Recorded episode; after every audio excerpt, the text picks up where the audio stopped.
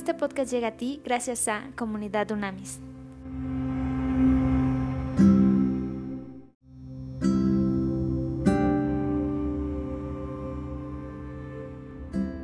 Trascendente día, vamos al estudio de eh, la carta de Efesios, ya estamos en Efesios 1, ayer hicimos la introducción y ahora vamos a Efesios 1, vamos a estudiar la palabra de Dios. Empieza con un saludo en donde dice, yo Pablo, apóstol de Jesucristo, por la voluntad de Dios, saludo a los santos y fieles en Cristo Jesús que están en Éfeso. Que la gracia y la paz de nuestro Dios y Padre y del Señor Jesucristo sea con todos ustedes. Fíjense bien qué interesante cómo vuelve a iniciar Pablo, inicia o termina normalmente sus cartas diciendo que a él lo ha nombrado directamente Jesucristo como apóstol. Eso sí, muy interesante. Él se afirma y tiene una identidad muy clara espiritualmente lo que él representa, el llamado y propósito que tiene. Después en el número 3 entra a lo que se conocen como bendiciones espirituales en Cristo. Fíjense qué interesante y qué, y qué detalle. Dice, bendito sea el Dios y Padre de nuestro Señor Jesucristo que en Cristo nos ha bendecido con toda bendición espiritual en los lugares celestiales. En Él Dios nos escogió antes de la fundación del mundo para que en su presencia seamos santos e intachables por amor. Nos predestinó para que por medio de Jesucristo fuéramos adoptados como hijos suyos según el beneplácito de su voluntad para alabanza de la gloria de su gracia con la cual nos hizo aceptos en el amado. En Él, dice en el 7, en Él la redención por medio de su sangre, el perdón de los pecados, según las riquezas de su gracia, la cual desbordó sobre nosotros en toda sabiduría y entendimiento, y nos dio a conocer el misterio de su voluntad, según su beneplácito, el cual se había propuesto en sí mismo. A ver, fíjense qué interesante. Cuando habla de santos, es interesantísimo entender que está hablando de un estado del ser humano, no, un título religioso en la Biblia, es un estado del ser humano al que todos somos llamados. Así que es muy importante porque cuando somos llamados así nos han hecho santos mediante la salvación. Cuando Él dice bendición espiritual, aquí es interesante, se refiere a los privilegios divinos concedidos al creyente. ¿ok? Esto es al haber sido escogido, adoptado y perdonado por Dios. Es muy interesante. En 1 Corintios 12.1, recuerdan que lo estudiamos, se utiliza la misma palabra griega para espiritual al referirse a los dones del Espíritu Santo, lo cual evidencia que estos que estos, o sea, los dones están incluidos entre las bendiciones. Cuando dice cuando habla Pablo de predestinar, es evidente que afirma la existencia de un plan y un propósito divinos garantizados para todos nosotros que somos redimidos por la sangre de Jesús, por esa cruz y ese poder de la resurrección. ¿ok? No sugiere ningún fatalismo que incluya a unos mientras excluye a otros. Cuando dice aceptados, ¿ok? aceptos, aceptados, literalmente esa palabra en griego significa agraciados por la gracia. En Cristo es un término recurrente que designa la esfera en que tiene lugar toda salvación. Eso es en Cristo. Implica salvación, señorío. Y el ámbito en el cual se realizan los propósitos del reino de Dios. ¿ok? Cuando hablamos en el nuevo, ahorita que dice misterio, mucha gente pregunta eso, oye, ¿por qué tanto misterio? Y es que era un misterio que era un secreto divino, pero ahora en el Antiguo Testamento, pero ahora en el Nuevo Testamento es una verdad completamente revelada para ser comprendida y aplicada. ¿ok? Y luego en el 10, fíjense bien, dice, para que cuando llegara el tiempo señalado, reuniera todas las cosas en Cristo, tanto las que están en los cielos como las que están en la tierra. En, él, asimismo, en él asimismo participamos de la herencia, pues fuimos predestinados conforme a los planes del que todo lo hace según el designio de su voluntad. ¿Ok? A fin de que nosotros los primeros en esperar en Cristo alabemos su gloria. También ustedes, luego de haber oído la palabra de verdad, que es el Evangelio que los lleva a la salvación, y luego de haber creído en él, fueron sellados con el Espíritu Santo de la promesa, que es la garantía de nuestra herencia hasta la redención de la posesión adquirida para alabanza de su gloria. Qué bárbaro, ¿eh? te, dice en 14 versículos, te resume el plan de salvación. Está impresionante la estrategia que Dios tuvo. A ver, cuando habla de dispensación, dispensar es una palabra griega que alude a la administración o manejo de una casa, no a un periodo de tiempo restringido. Aquí Pablo es muy claro que nos está hablando de los arreglos de Dios en la historia humana, a lo largo de toda la historia humana. Cuando habla de arras, que lo menciona mucho en sus cartas, significa literalmente depósito. Eh, imagínate que arras en griego es depósito, pago inicial, pago de entrada. Esa es, esa es, la inversión hecha en nosotros por el Espíritu Santo. Es el título que da garantía a Dios de ser nuestro dueño completamente y para siempre. Amén. Y eso nos mete a la familia preciosa espiritual, la familia real.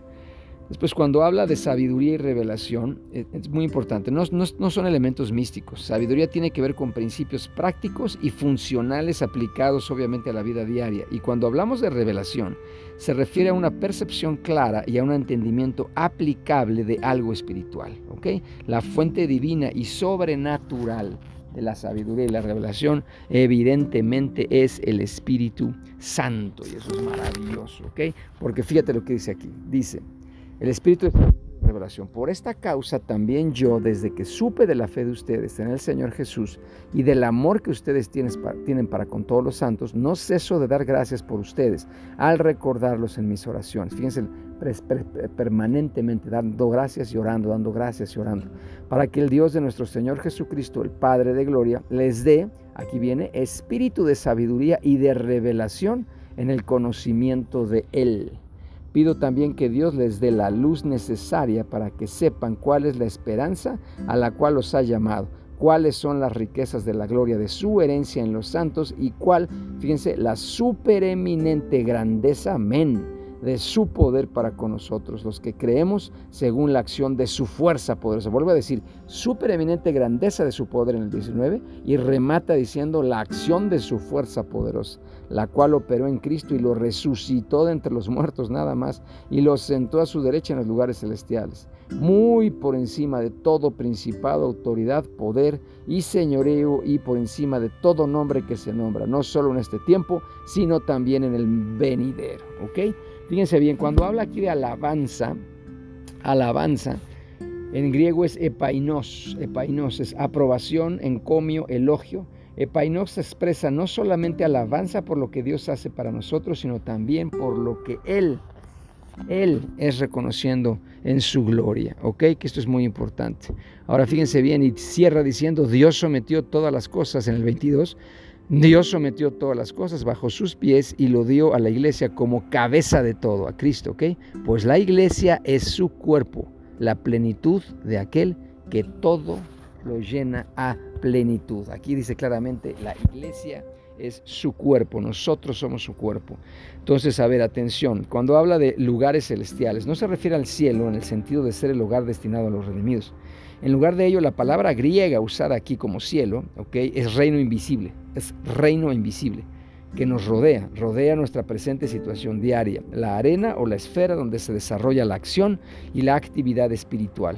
La autoridad de Cristo que se manifiesta en toda época y supera cualquier poder conocido está aquí y ahora. ¿ok? Cuando habla de principados, autoridades, poder, señorío, son términos usados consistentemente para referirse a las autoridades gobernantes en los reinos visibles y los invisibles. Es, es, interesante eh, estudiar que en el Nuevo Testamento se revela claramente una jerarquía invisible de poderes malignos, por ejemplo, que engañan y manipulan la conducta humana, haciendo de ese modo avanzar las estrategias del diablo satánicas. Cristo mismo y todos los que están en Cristo somos puestos en autoridad sobre estos poderes, una autoridad que solo la batalla espiritual puede afirmar, demostrar y mantener. ¿ok? Ahora a ver, cuando habla de, profecía, a qué se refiere cuando dice profecía? Pablo dice que ora para que los destinatarios de su carta reciban espíritu de sabiduría y de revelación con el doble objetivo de que conozcan a Cristo y entiendan el propósito y el poder de Dios en sus vidas. Esto es fundamental. Acuérdate que autoridad es celestial y poder es terrenal y nosotros recibimos los dos estando en Cristo y conectados siempre a Él. Tal revelación es como un descorrer del velo del corazón, a fin de que podamos recibir entendimiento profundo sobre la manera en que la palabra de Dios intenta obrar en nuestras vidas. Se la puede aplicar a la enseñanza o a la predicación especialmente ungida para ayudar a la gente a ver la gloria de Cristo y la manifestación de su propósito y poder en sus vidas. Pero al hacer semejante uso bíblico del término, tal como aparece en Efesios 1, es de sabios recordar su otro uso, aún más grandioso. La palabra revelación se emplea de dos maneras en la Biblia. Es importante distinguirlas, no solamente para evitar confusión en el estudio de la palabra de Dios, sino también para evitar caer en la trampa de las ideas humanistas y en un error irremediable. A las sagradas escrituras se las llama la palabra revelada de Dios.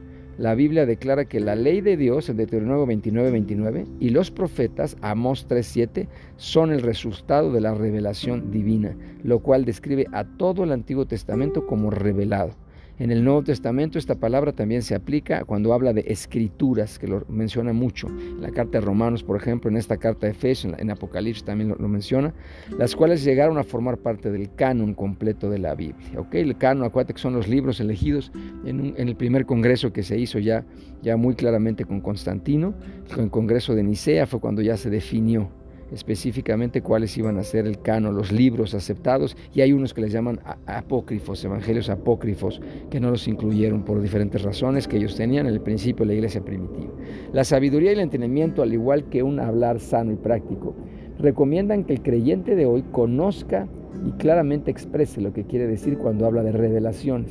El Espíritu Santo, a decir verdad, nos da revelación, así como este texto lo enseña. Pero esta intuición profética nunca se la debe considerar como igual a la recepción real de las Santas Escrituras.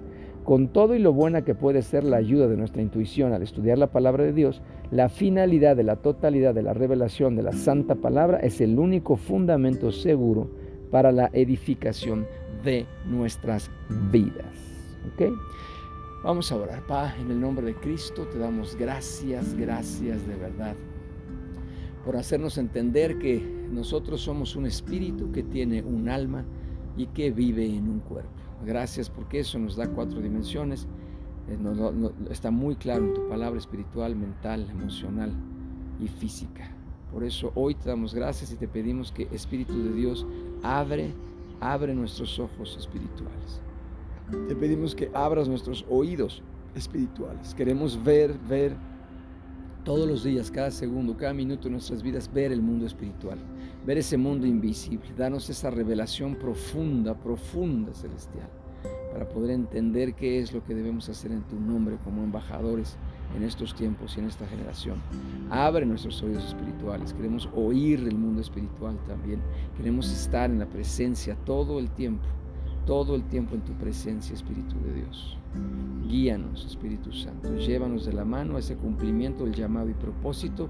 Gracias, gracias de verdad, Cristo, por el poder y la autoridad que nos das, la autoridad celestial y el poder terrenal. En el nombre de Cristo, nosotros hablamos que toda rodilla se dobla en tu nombre, en el cielo, en la tierra y debajo de la tierra en México, en nuestras vidas, en nuestros ingresos, en nuestros trabajos, en nuestro matrimonio, en nuestra familia. Todo está gobernado y tú señoreas. Tú eres el Señor y Salvador de nuestras vidas. Y gracias por esa misericordia, ese favor divino, esa gracia, esa gracia eterna por la cual nosotros podemos avanzar en el nombre de Cristo. Nosotros sabemos que esto hecho está, lo profetizamos, lo hablamos y sobre todo lo vivimos en tu nombre. Amén y amén.